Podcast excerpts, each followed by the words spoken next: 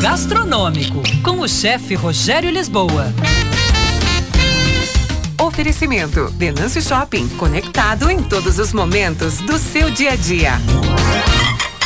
Olá, pessoal. Nhoque da sorte ou nhoque da fortuna? Que tal fechar o dia 29 do mês, nesta quarta, fazendo nhoque?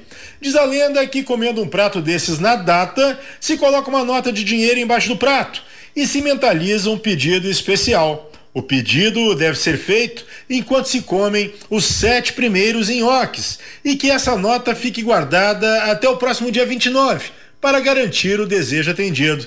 Crenças ou não, mal não deve fazer, né? pelo menos você come um bom nhoque.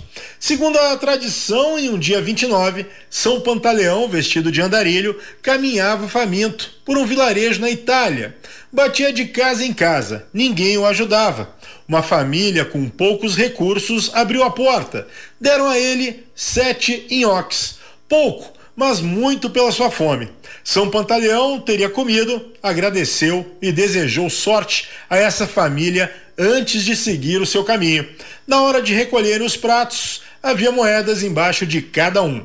Essa tradição se tornou costume aqui no Brasil, disseminada por cantinas em todo o país. Existe hoje a possibilidade de se fazer nhoque de mandioca, inhame, batata doce, biomassa de banana verde. A variedade é grande.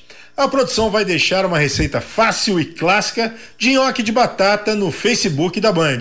Também vou deixar em arroba chefe Rogério Lisboa no Instagram.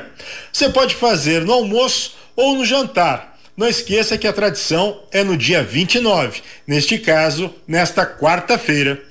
Era isso, pessoal. Um abraço, até mais. Tchau, tchau. Tá aí a clássica receita de nhoque do chefe Rogério Lisboa. Você já tá craque, hein? Sempre no final de mês por aqui. 11 horas 44 minutos agora.